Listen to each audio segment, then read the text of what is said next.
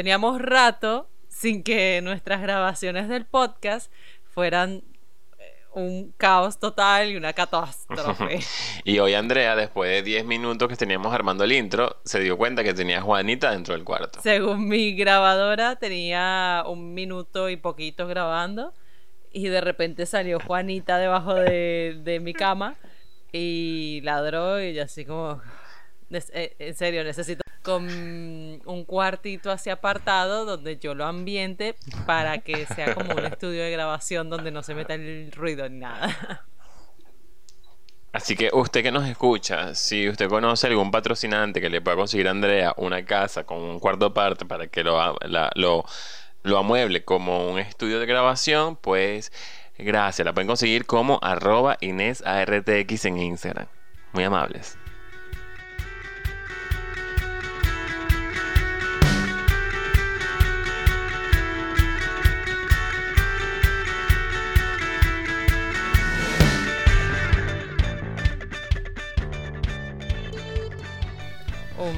Sugar daddy, una cosa de esas.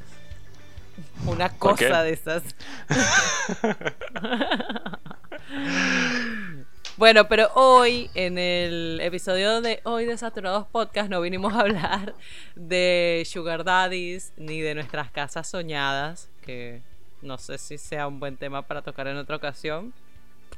Mm, yo, yo estoy muy lejos de, eh, de experiencias con de sugar daddies y esas cosas. El sí. Bueno, no, no, no, es que estoy tan cerca una experiencia con sugar daddy, la verdad. He tenido... Hay gente que ha intentado quererse mi sugar daddy, pero... Pero no, ha quedado más que un primer, un primer indicio, o sea, no ha pasado más de ahí. Coño, pero un sugar daddy no puede ser tampoco cualquier huevón, tiene que ser un tipo que gane plata. Bueno, es que si no, no es buena plata. Si no, no es un sugar, solo es un daddy. Y de daddy sobra. Les recuerdo que saturado. Mira eso, llegas a, viejo asqueroso. Les recuerdo que lo que sí no es asqueroso es nuestro podcast. Nos pueden escuchar todos los jueves, sale episodio nuevo a través de las plataformas digitales como Google Podcast, Apple Podcast, Spotify, Anchor.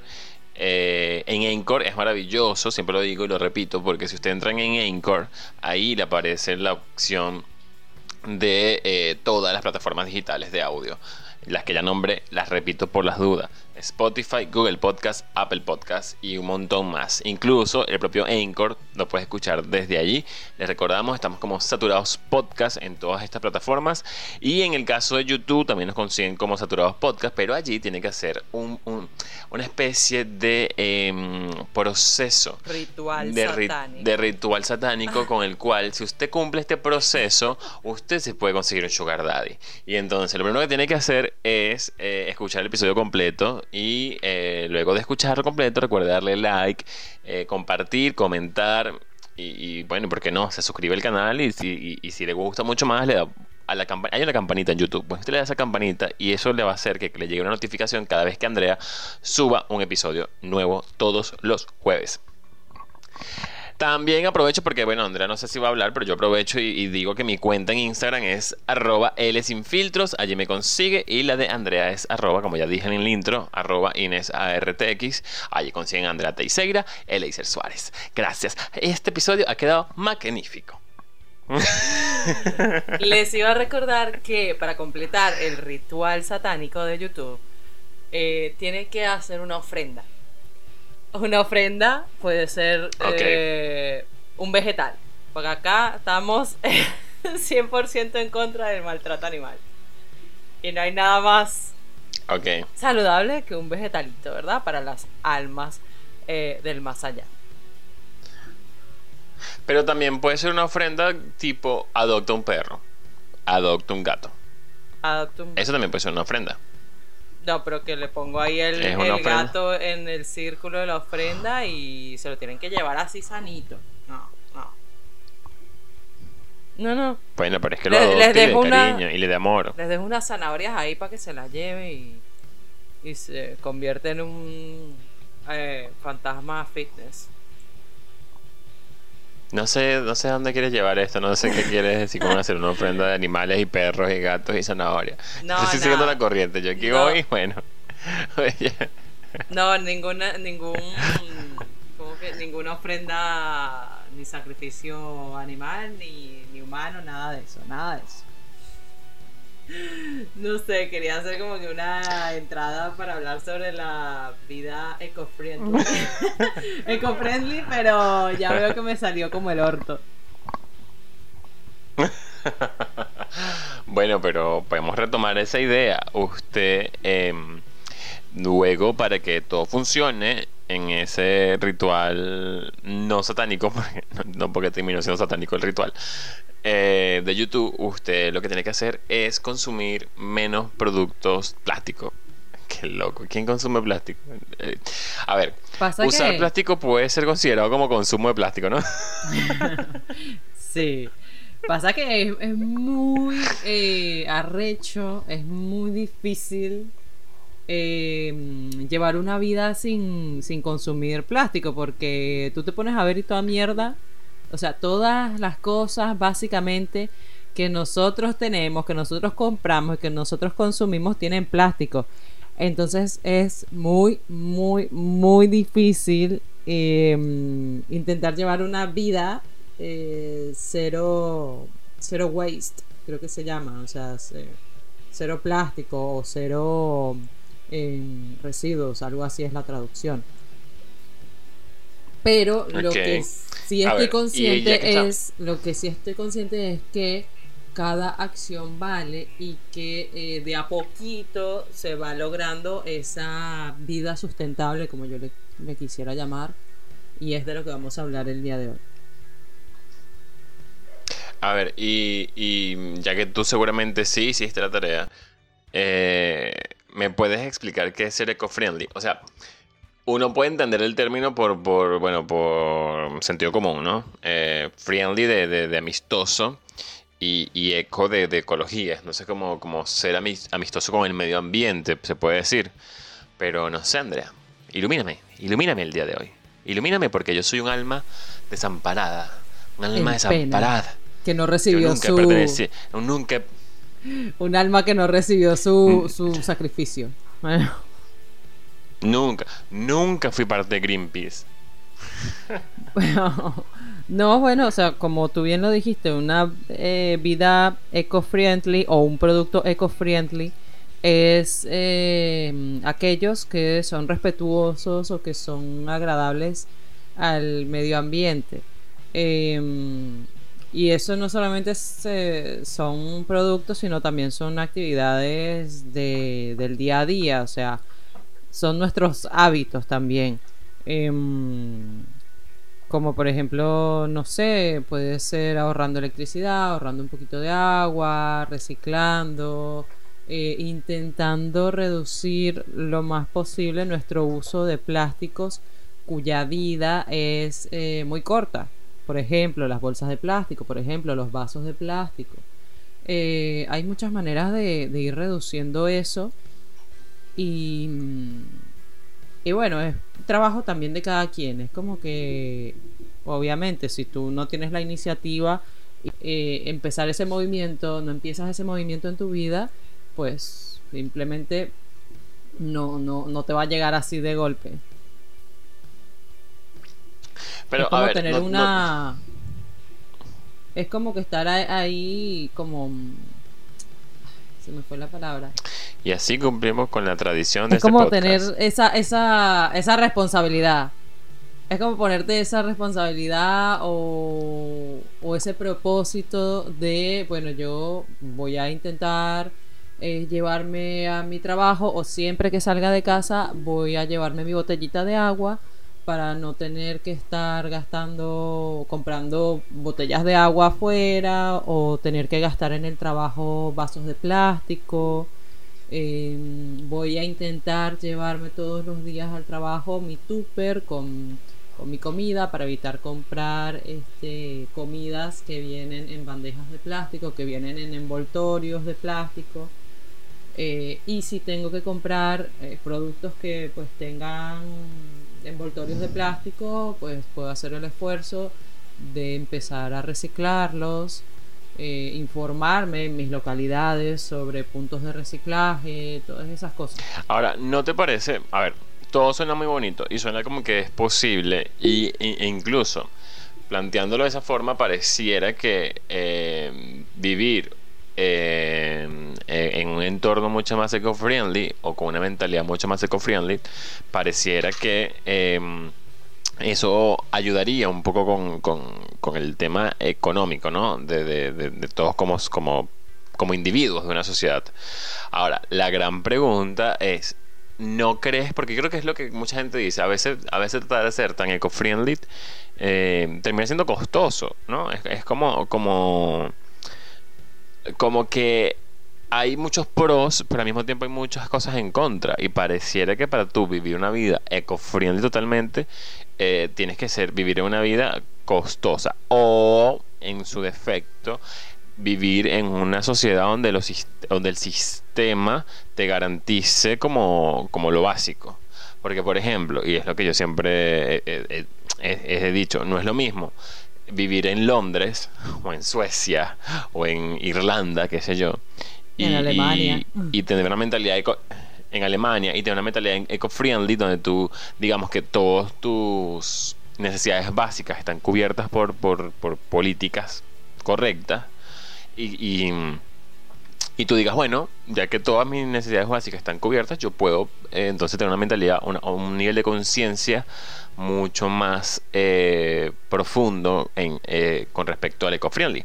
Pero, por ejemplo, como tú le pides a um, unas personas que viven en situación de pobreza o que viven en países como muchos países de Latinoamérica, muchos países de Asia incluso, o países africanos, como tú le pides a esa gente que más bien tiene que pelear para que les llegue el agua, este, o, o que han vivido toda su vida sin electricidad, eh, cómo se le pide que sean eco-friendly. Porque es que no lo son por. ¿Cómo diríamos? No lo son por, por, conciencia, sino, sino por force.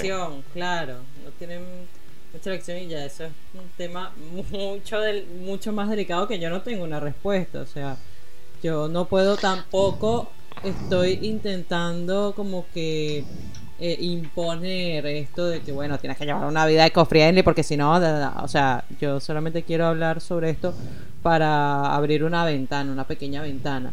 Y yo entiendo que hay personas que están en, que tienen diferentes situaciones que, bueno, por X o por Y no pueden y no pueden tener una, una vida así, o sea, intentar llevar una vida un poco más sustentable para eh, con el medio ambiente pero, pero bueno, eso a veces escapa incluso de las manos de nosotros mismos. Claro, es que lo que lo que quería lo que quería llegar era que precisamente lo que estamos tratando de decir en este episodio no es que no es que somos nosotros la, la gente más, ay, sí, happy, happy and peace con eh, el medio ambiente, sino que lo que estamos tratando de decir es que entendemos desde este punto de vista que lo que simplemente tenemos que hacer es contextualizar dónde estamos y en, y en función al entorno en el que vivimos y en el que nos desarrollamos, pues tratar de tener una vida mucho más sustentable siempre y cuando eh, nuestras propias necesidades nos lo permitan, ¿no?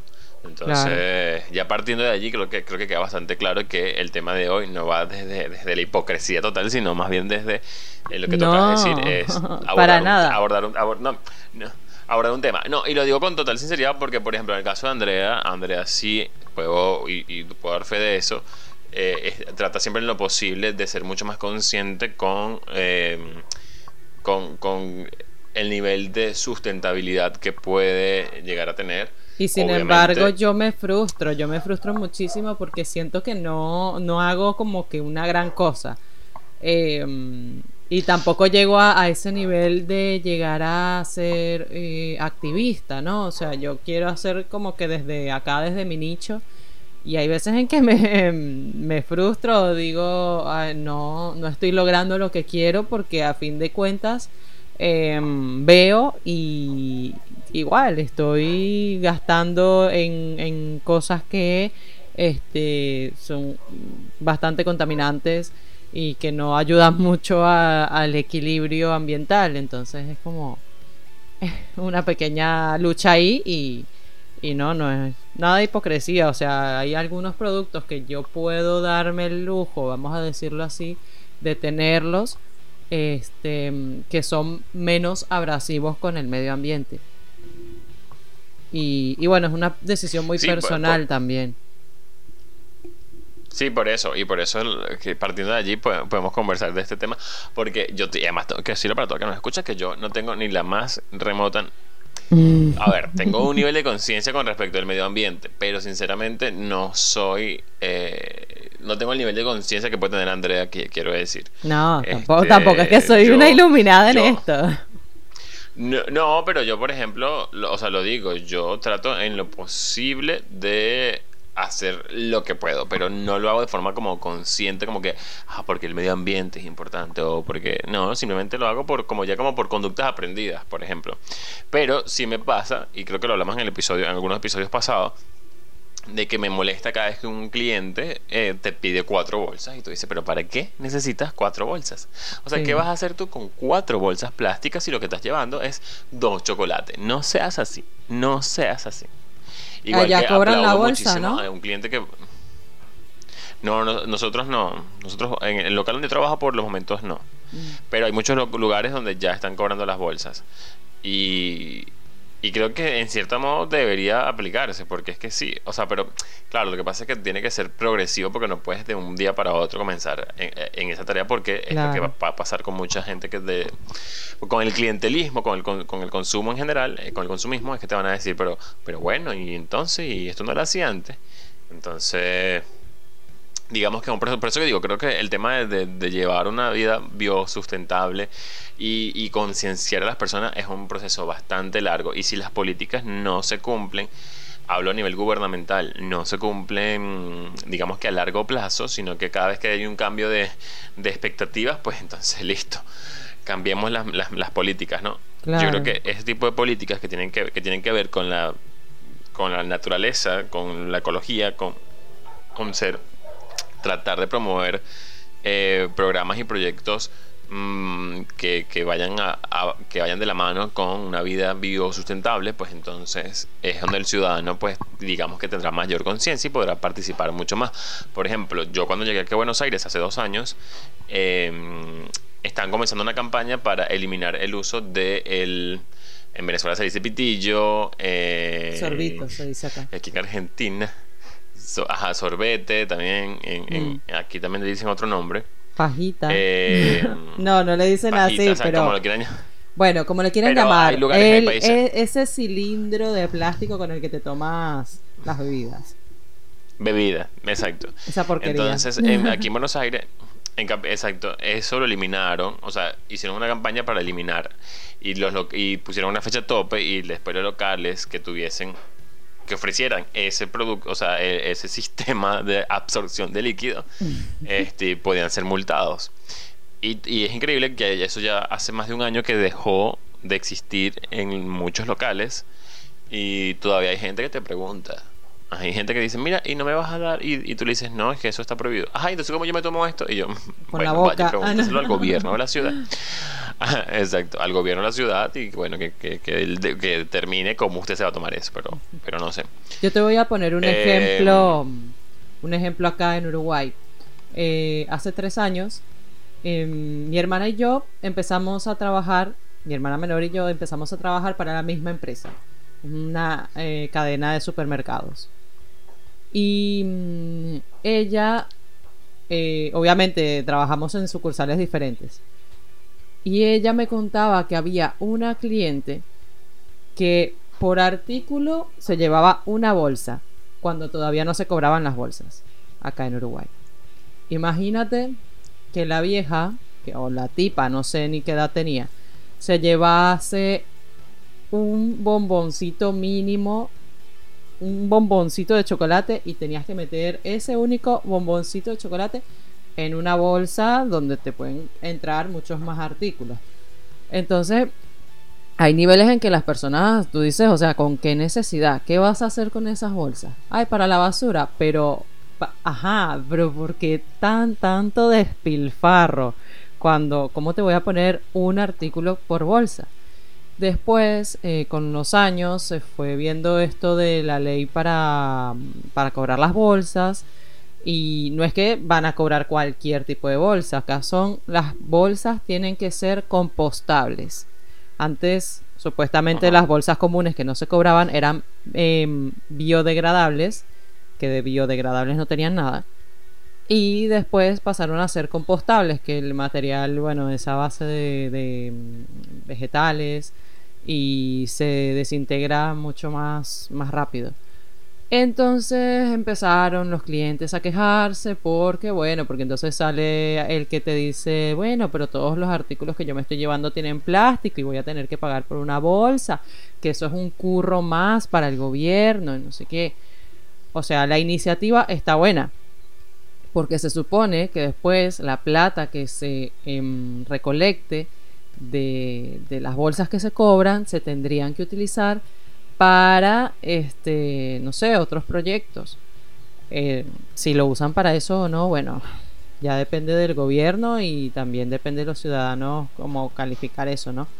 Pero está bueno la, la, iniciativa y yo a veces me ponía no en plan de discutir, sino de hablarles así, de decirles, o sea, yo entiendo que todos los artículos, básicamente todos los artículos que vendemos acá, tienen plástico, pero la bolsa es uno de esos plásticos que, se, que, que las personas nos deshacemos de él con más facilidad.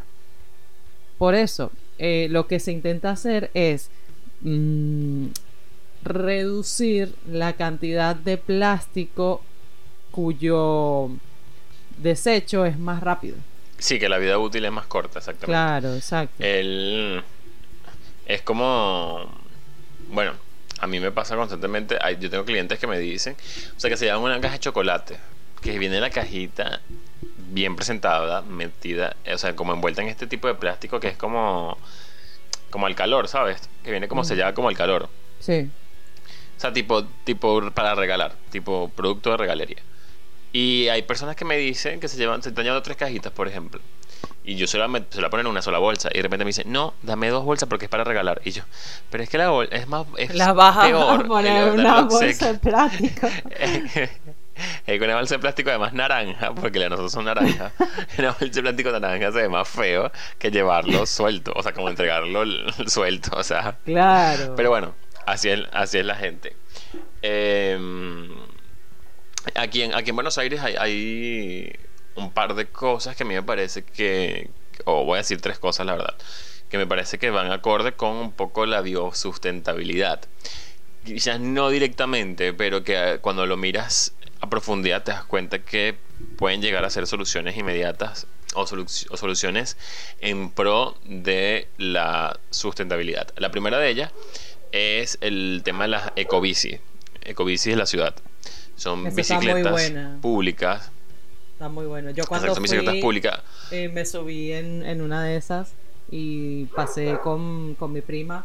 Y la verdad que están buenas. Aunque me daba miedo, me daba miedo conducir las bicicletas en la capital de, de Argentina porque sentía que en cualquier momento me iba a aplastar un carro. Bueno, en este momento está ladrando el perro del vecino. Si se meten en el audio, pues agradecemos al perro del vecino. Aquí nosotros, aparte de, aparte de eco-friendly, también somos pet-friendly, así que... Así que que se exprese con libertad. No, te decía lo de la ecobici porque me parece que es un proyecto bastante buenísimo que ojalá pueda ser implementado en muchas ciudades. Y sé que hay muchas ciudades, Cosmopolitan al fin, que han implementado este proyecto. Y hay, y hay otras donde se incentiva al ciudadano a comprarse su bicicleta. Claro, esto amerita que tú eh, planifiques la ciudad de una forma que las personas puedan utilizar precisamente bicicletas a través de, eh, eh, ¿cómo se le llama? sí, exacto. Bueno, en Uruguay menos que se llama así, aquí no me acuerdo se, dicen así acá. Ciclovías. Ciclovías, ahí está. Acá le dicen ciclovías. Entonces es como planificar, en el caso de las ecobicis aquí en Buenos Aires, es como eh, hay muchos puntos alrededor de la ciudad donde tú puedes encontrar las bicis, que existe un tiempo determinado de uso para que no haya personas abusadoras, que hay una especie de sistema de seguridad que te permite eh, ubicar a la persona que usó la bicicleta. Y, que además supongo que la bicicleta también tendrá una especie de GPS y los tienen eh, para ubicarlas en caso de cualquier falla o, que, que se la hayan robado, por ejemplo. Eh, bueno, con todo el tema de la pandemia, las ecobicis, muchos puntos de ecobici fueron eliminados y progresivamente los, los han ido reactivando poco a poco, pero bueno, eh, por, por, el tema de la pandemia. Pero me parece que eso ayuda primero porque estás contribuyendo en, el, en reducir, eh, ¿cómo se llama esto? El... Eh, mm, lo de los, los gases de... El CO2. De carbón, el, CO2. Eh, exacto, en reducir el CO2, porque bueno, mientras usas eh, transportes como bicicleta, no estás, eh, ¿cómo se llama? No es producir, pero ese va de la mano esa palabra. No estás generando exactamente porque no estás mm. usando automóvil ni, ni, ni, autobuses ni nada de esas cosas que obviamente generan CO2. Entonces estás contribuyendo de alguna forma con el ambiente. Y, y, por, y por, ende les va sumando también al, tema saludable porque hace ejercicio. Esas son eh, grandes, grandes iniciativas, pero tú, si tú te pones a investigar un poquito, también hay otras iniciativas, eh, organizaciones, personas que hablan sobre, sobre esto, sobre llevar una vida un poco más eh, amigable con el medio ambiente. Y la verdad que está chévere. Acá en Uruguay yo he, mm, descubierto algunas iniciativas que están muy buenas tanto de, mm, organizaciones mismas de Uruguay como cadenas eh, internacionales como por ejemplo McDonald's, eh, que no nos está pagando este podcast, pero bueno, vamos a mencionarte McDonald's. este, mm, el año pasado yo recuerdo que antes de que empezara toda esta cuestión del, del COVID, acá en, en Uruguay, eh, McDonald's había iniciado como que una campaña que era Trae tu propio vaso, así se llamaba la campaña. Y esta iniciativa lo que buscaba era que em, el restaurante invitaba a su clientela a que llevaran su propia taza para em, cuando quisieran consumir café, su, su café. Y de hecho em, querían promover esa concienciación o concientización, nunca recuerdo cómo se dice, Em, también dándole un 30% de descuento a las personas que fueran con su propio vaso. O sea, está buena esa iniciativa por, por poner un ejemplo de una, de una cadena alimenticia mundialmente reconocida. Eh, mismo en eh, un par de veces que yo fui al Starbucks de acá de Montevideo, en ambas ocasiones eh, yo le pedía, yo misma le pedía a la chica que me atendía que en lugar de darme un vasito de esos este, que son de plástico, que traen la tapita y todo eso, que te escriben el nombre, si me podía dar el café en una de las tazas de cerámica que ellos tenían. Y no se hacen problemas, o sea, también con esto a lo, a lo que llego es que a veces también nosotros eh, tenemos que como que tomar esa iniciativa, ¿ves? como de, preguntar, ver, si me puede servir en esta tacita de cerámica, porque no quiero usar un vaso descartable. Son, hay opciones, pues. Sí, exacto. E igual la, a, la, otra que iba era la de, en el caso acá de Buenos Aires, repito, es el tema de cómo uno paga el transporte público. Y es que ya en casi todo el transporte público tú no lo pagas con billete ni moneda. O sea, no, no no pagas directamente el conductor, todo es a través de un sistema que está interconectado y que es a través de una tarjeta inteligente. Entonces, con eso estás evitando el, gasto en impresión de billetes. Y además, que, que también sabemos que... Pero... Dime, pero... Pero cuando, ajá, ponte, tú utilizas la, tarjeta, pero el, igual el conductor no te tiene que dar como un, eh, tu tiquecito. No. En el caso del autobús, porque creo que, en autobús me, me subí a uno solo allá en Argentina y como mi prima fue la que lo pagó, no, no me dieron nada a mí. No, nada. Acá en el caso de Uruguay, eh, tú, hay, hay dos opciones. Está la opción de pagar con efectivo o con tarjeta. Eh, pero igual el conductor te tiene que dar tu, tu billete, te da un papelito que como, como constancia de que pagaste y, nada. No, acá no. En ningún. Ni en el tren, ni en el. Ni en el subte, ni en el. Ni en los colectivos. Eh, te, te, dan nada. O sea, tú pagas y ya. Tú pones tu, tu banda. O sea, tú le indicas al. al, en el caso del, del transporte público, tú le indicas al chofer hacia dónde vas. O cuánto es el pasaje que vas a pagar. Y ellos te marcan allí, tú pones tu tarjeta y listo, ya fue. Te cobraron, automático. Mm. Claro, la gente dirá, ajá, pero la tarjeta que estás usando es una tarjeta de plástico. Es de plástico. Correcto, pero cuando lo comparas, ¿cuánto te puede durarte una tarjeta si la cuidas, obviamente? ¿Cuánto te puede durar una tarjeta de esas en comparación? ¿Cuánto te dura un billete? ahí tú puedes entender que, bueno, efectivamente es mucho más sustentable tener una tarjeta. Que es básicamente lo mismo que en los... No, y que también todas las cosas, todas las cosas mm, especiales que lleva el, papel del billete también. Claro, que es por eso que te digo, porque el, papel de billete es un billete, el, toda la tinta y todo el tema de seguridad que lleva un papel moneda es eh, bastante agresivo con el medio ambiente, para que la gente sepa. Que mucha gente no lo sabe, pero sí. Pero no con el bolsillo. Ah. Pero con eso no, eso sí. Eso hay que, bueno, eso así como llega se va. Pero es decir, además que con eso también te, eh, en el con el tema de la pandemia te ahorrarías el, tema de el intercambio de fluidos corporales y bacterias entre seres humanos. Em, que básicamente es lo mismo que, la tarjeta débito o tarjetas de crédito. O sea, es, preferible 100 veces tener una tarjeta que tú sabes que tienes el dinero que tener el dinero en sí. o sea, el dinero en sí. Sí. Y la última opción, la última opción que iba a dar era el tema de estas aplicaciones de pago, de pago electrónico, que, se usan actualmente y mm. que Esas están buenas. Exactamente. El pago móvil. El pago móvil, mercado pago, haciéndole publicidad, todo ese tipo de...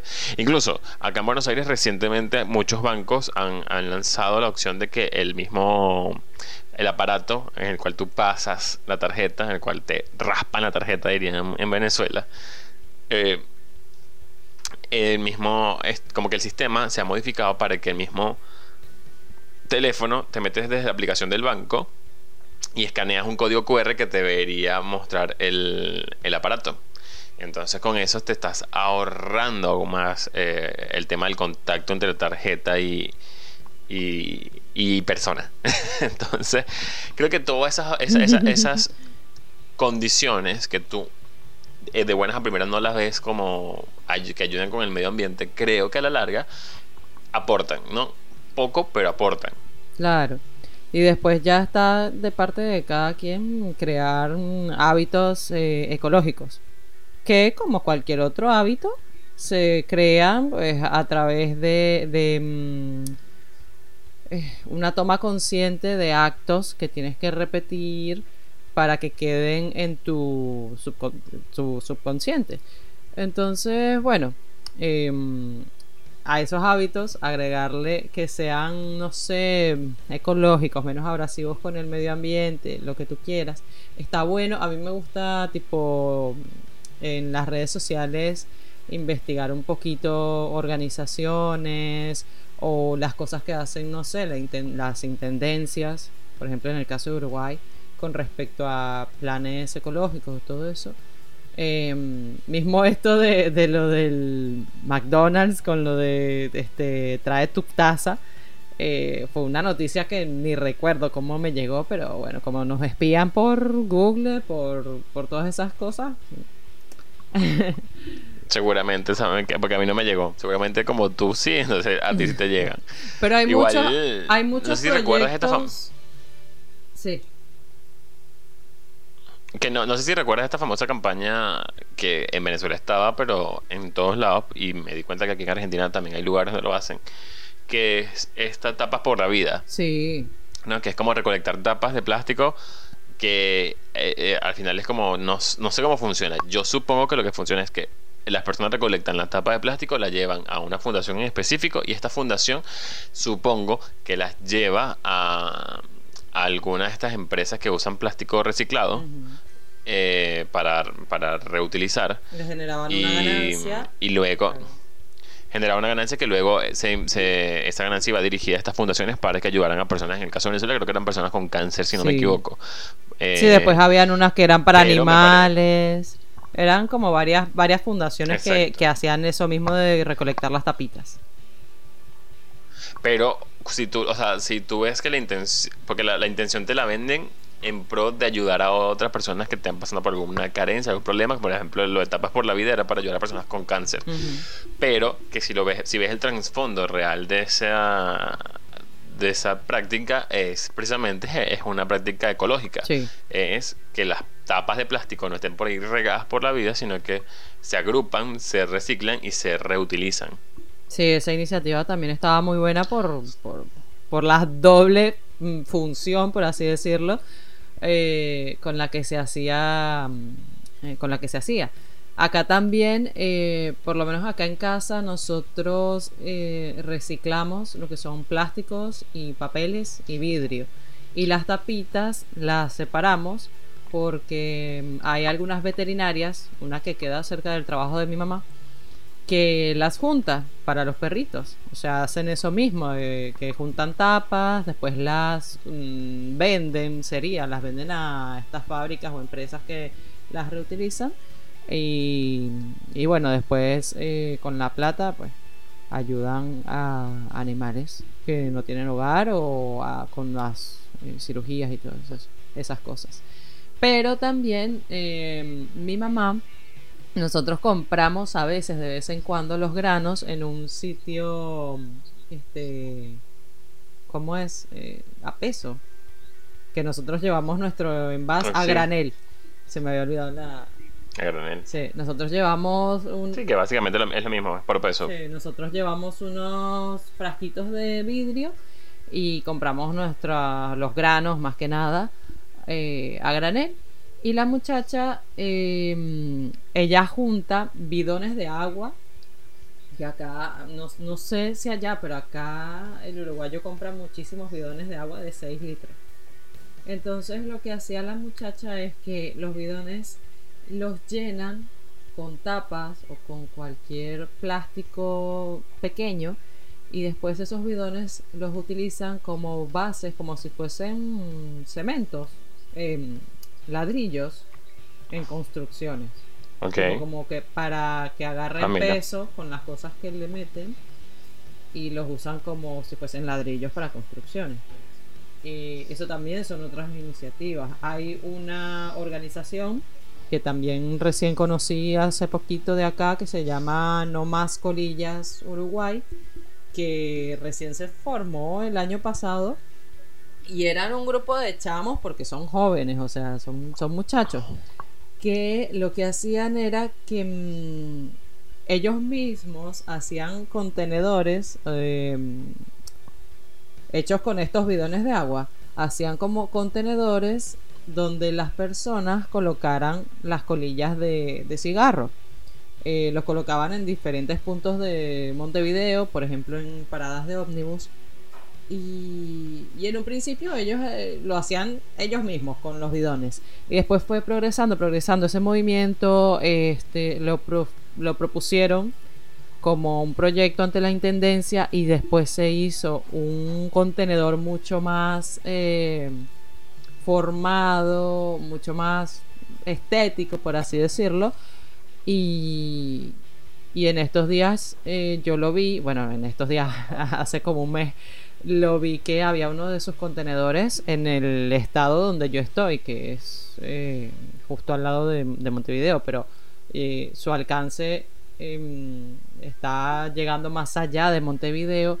Y después vi que llegaron a cierta cantidad de colillas de cigarro, las cuales eh, fueron reutilizadas para hacer placas como tipo placas de pareciera como de cerámica, una cosa así toda rara con, con otra persona que se unió a ese proyecto que busca eso, reutilizar las colillas de cigarro y hace tipo placas. De hecho, el muchacho, yo estoy revisando acá su Instagram y también hacían como un prototipo de, de lentes de sol. O sea, la carcasa lo hacían con eso.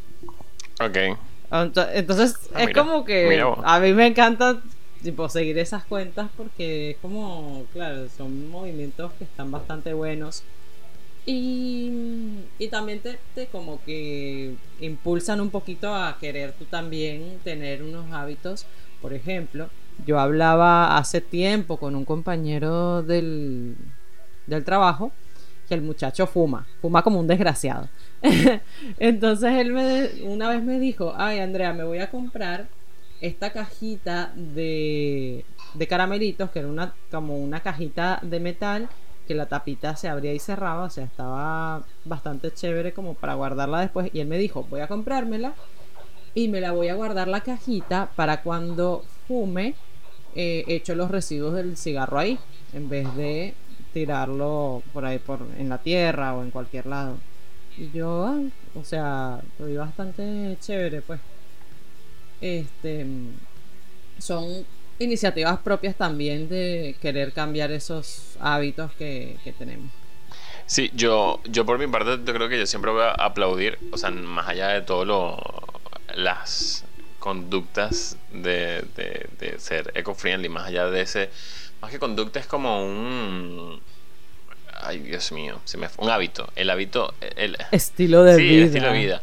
Más allá de eso, yo siempre voy a aplaudir el tema del cuidado con el medio ambiente, propiamente dicho, ¿no? Que es como, por ejemplo, en el caso de que usted viva en, en- en la ciudad, o incluso también en el campo, o cuando usted va a pasear a algún parque en particular, eh, cuidar los desechos, ¿no? Como por qué tener que lanzar las cosas al piso. Eh, tratar de cuidar precisamente. Ay, a mí sí me da rabia, me da rabia. Como que no, no te lo puedes meter en el bolsillo, en la cartera, hasta que consigas un contenedor. Exacto. Ese tipo de, de- de prácticas que son necesarias para cuidar el medio ambiente, o sea, cuidar lo que ya se tiene. En el caso de, de- de las ciudades, siempre yo voy a aplaudir cuando la- los entes gubernamentales eh, tratan de eh, sembrar árboles en la ciudad, de plantar nuevos árboles, de cuidar los que ya están, de crear cada vez más zonas verdes, porque al final de cuentas eso nos está ayudando a nosotros como seres humanos.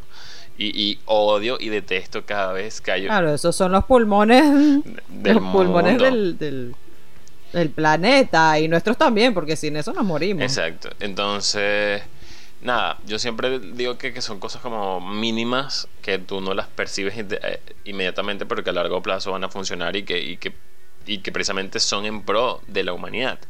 Entonces, yo, yo creo que yo, esas son las causas que yo siempre voy a como a, como aplaudir y, y son las mías, obviamente. Eh, y repito, rep- Claro, pasa que también también todo parte de la educación. Una cosa que el movimiento ecologista este, busca es la educación ambiental. Eh, yo, por ejemplo, en casa, yo recuerdo que en el colegio donde yo estudié era un colegio con muchísimas áreas verdes y se tocaban de vez en cuando se tocaba la, la educación ambiental este no tanto como hoy en día que hasta los niños tienen su huertita que eso, me parece lo más lindo lo más chévere. En mi época no teníamos huerto pero recuerdo que te hablaban de cuidar el ambiente no sé qué una educación ambiental como medio a medias. Pero también en casa eh, mi papá es también muy muy eh, ecologista bueno, le gusta también mucho este movimiento y yo recuerdo que él incluso muchas veces en sus fines de semana él iba y mm, empezó a sembrar unos árboles en unas redomas de, del- sitio donde yo antes vivía allá en, en Venezuela. Eh, él empezó a sembrar árboles y los fines de semana salía eh, con un camión cisterna cuando se podía eh, cuando se podía pagar un camión cisterna para eh, regar los, los árboles y las plantas, porque hoy se compra para, para tu bañarte. Eh, entonces es como ver ese ejemplo que, que yo tenía, que en este caso es mi papá, pudo haber sido, no sé, también un amigo, un profesor, mi mamá también nos inculcó mucho eso. Y entonces, todo parte también de la educación, que es algo que busca el movimiento ecologista, eso de la educación ecológica. Es bastante importante porque tú empiezas a ver que, obviamente, el ser humano y todos los seres vivientes juegan un papel fundamental en, en el medio ambiente. Entonces, es hacerte consciente de que qué tan importante eres tú en, en el medio ambiente como para decidir si lo destruyes o lo cuidas. Así es, así es, y, te aplaudo con todo eso que me acabas de decir. Eh, yo voy a agregar es, y como siempre decimos, ni Andrea ni yo somos expertos en esto, repetimos, simplemente ponemos acá un tema para que usted luego decida qué va a hacer con él, si, si hace conciencia con eso, si no lo hace, si lo desecha, si lo comparte, si, mm, si, lo, si, lo, debate. Eh, pero yo, yo lo que siempre digo es como que hay que ser coherente con, con lo que se dice y con lo que se hace. Yo, vuelvo y repito, no tengo ningún nivel de conciencia, mi nivel de conciencia es el mínimo nivel de conciencia con el medio ambiente siempre va a ser el mínimo, pero trato en lo posible de no perjudicarlo, como bueno, cuidarlo en la medida que yo tengo a mi alcance. Eh, siempre voy a estar en contra, por ejemplo, de esa gente que, que eh, recuerdo el año pasado con el tema de, los incendios en Australia, no sé si fue el año pasado, pero como con el tema de la, con el tema de la pandemia, uno siente que fue ese... No, fue este año, fue, fue este año. Bueno, con el tema de los incendios en Australia o el mismo incendio en el Amazonia, en la en, la Amazonía, en la Amazonía, el incendio en la Amazonía. Eh, yo me acuerdo que mucha gente ponía en sus estados, ay, sí, la Amazonia. Pero te apuesto que era gente que en su vida diaria hacían el mínimo esfuerzo por cuidar el medio ambiente. Entonces yo siempre digo es, ¿dónde está la coherencia? ¿Dónde está la coherencia? Entonces... Eh, bueno, pero eso no se sabe hasta que conozcas a Bueno, pero conozco, yo conozco a mucha de esa gente que no era coherente con lo que estaban poniendo en sus estados de WhatsApp. Precisamente. Entonces, eh... no, y que también, también podemos ayudar desde, desde lo local, o sea, no, no nos enfrasquemos en que tenemos que ayudar a organizaciones grandísimas como, no sé, Greenpeace. Eh, o sea, podemos ayudar desde lo local. Em, incluso con estos locales, por ejemplo, los puestitos de, verduras, los verduleros, en vez de comprar en los supermercados, que siempre las verduras están todas eh, envueltas en exceso con plástico, eh, podemos ir a un puestito de verduras y obviamente ayudamos a ese a esa persona que tiene este puesto a crecer aparte de que estás consumiendo algo local, eh, productos local. Y mm, también está bueno eso de, de los que son las eh, second hand, o sea, ropa de segunda mano eh, o ropa usada también. Este, o mismo, no sé, probar con estas cuestiones de jabones artesanales. Eh, acá en Montevideo hay un sitio que a mí me encanta que es donde yo compro mi champú. que em, me gusta porque es, un champú que no tiene sal, no tiene parabenos, no es testeado en animales. Viene en una botella de vidrio que tú puedes em, devolver, o sea, es retornable, como si fuesen tipo las botellas de Coca-Cola, algo así. Eh, entonces a mí me encanta ese sitio y yo siempre me... Bueno, desde que probé ese champú me lo compro. Entonces es como intentar buscar y descubrir también que en, en tu alrededor también hay sitios locales que puedes apoyar y que este, mm, están apostando por reducir el plástico. Lo mismo que hay estos sitios donde puedes comprar al granel también es una forma de, em, reducir un poquito, un poquito por lo menos, el uso del plástico. Que yo creo que es una utopía o se ve muy muy lejos un mundo sin absolutamente nada de plástico porque la verdad que ya estamos ahora estamos en un punto bastante crítico eh, en cuanto a, bienestar o equilibrio ambiental pero es algo que, que es muy muy progresivo sí. Es muy progresivo muy paulatino igual yo creo que el tema de la pandemia nos dejó, nos dejó demostrado con pruebas fehacientes de que somos los seres humanos los que hemos cagado el mundo y, y que la... Eso sin duda. Hay gente que, que bueno, que, que, que, no lo cree. Eh, y que ha demostrado con cuando... Creen los políticos y no creen sí, pero lo ah, que... Ah, pero que ha demostrado con todos estos eh, videos virales al comienzo de la pandemia donde mostraban a, eh, lugares donde la fauna natural y propia de esos lugares ya no aparecía y de pronto empezaron a aparecer en esos lugares donde se supone que más nunca vieron. Entonces, como, como qué bonito ese tema, el tema de cómo se redujo el, el humo en. ¿Cómo se llama? El, el, el smog. El smog. El, en, las ciudades.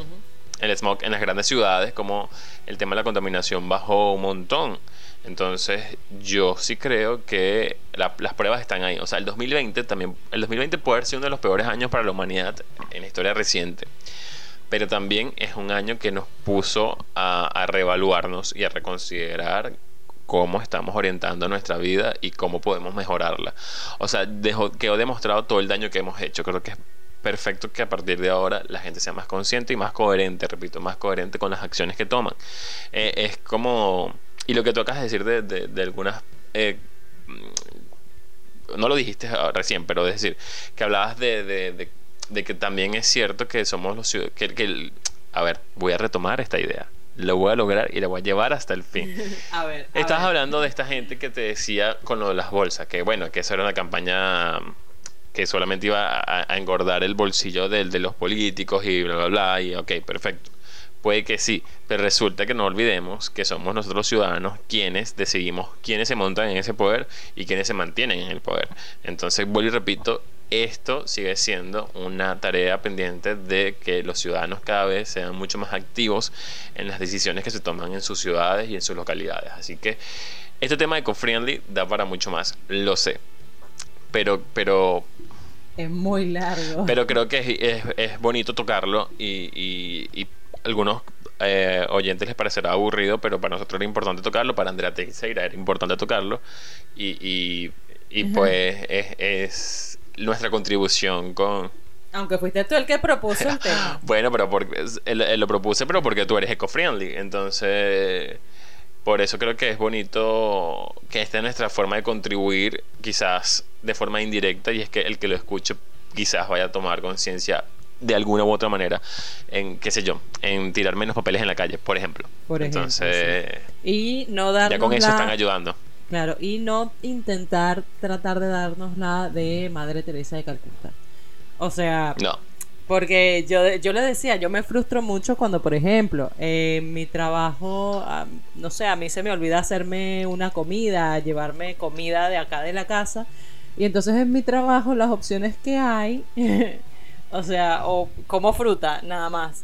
Pero a veces yo, que es buenísimo también, o sea, consumir fruta eh, a veces lo he hecho, o sea, si me he tenido, a veces como que me obligo un poquito a no comprarme que si un alfajor, cuando tengo ganas de comprarme un alfajor, me compro, bueno, me compro una banana, un cambur, este, y una manzana o una ciruela. Eh, que aparte también ayuda muchísimo a mi estomaguito y lo agradece.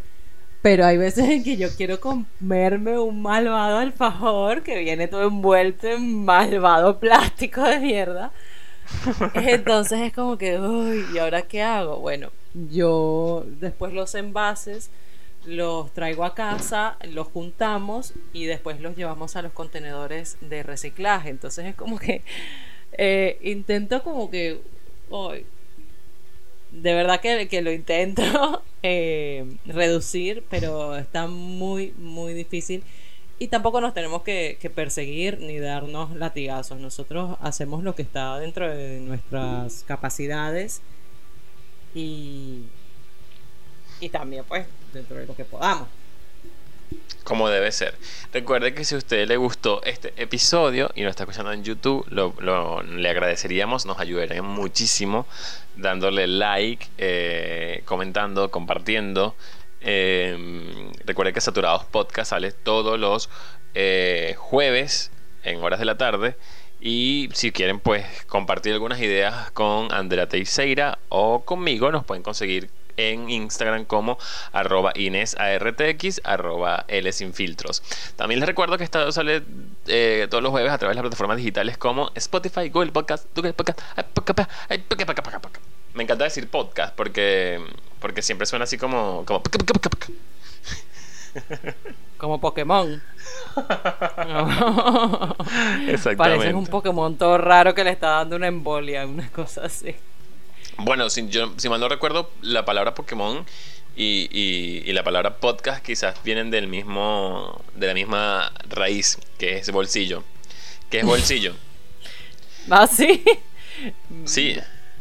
Ah, pero Pokémon. Ay, no sé, que por cierto en el próximo episodio vamos a hablar sobre animes y comiquitas y caricaturas en general que, que conformaron nuestra infancia y tal vez nuestra adolescencia y tal vez, y, tal vez nuestra adultez. Igual tengo que decir que Andrea me lleva me lleva de la delantera en ese próximo episodio, pero yo voy a uh. pero pero yo como buen fan de Dragon Ball Z, yo voy a sacar mi mi, mi lado Super Saiyajin. Así que bueno, bueno, pero yo pero también podemos tocar tipo las comiquitas, los muñequitos. Bueno, pero igual, igual creo que igual creo que tú me tienes ventaja. Bueno, dale. bueno, pero le, le, dejamos ahí esa pista para el próximo episodio. Así que, chao. Chao.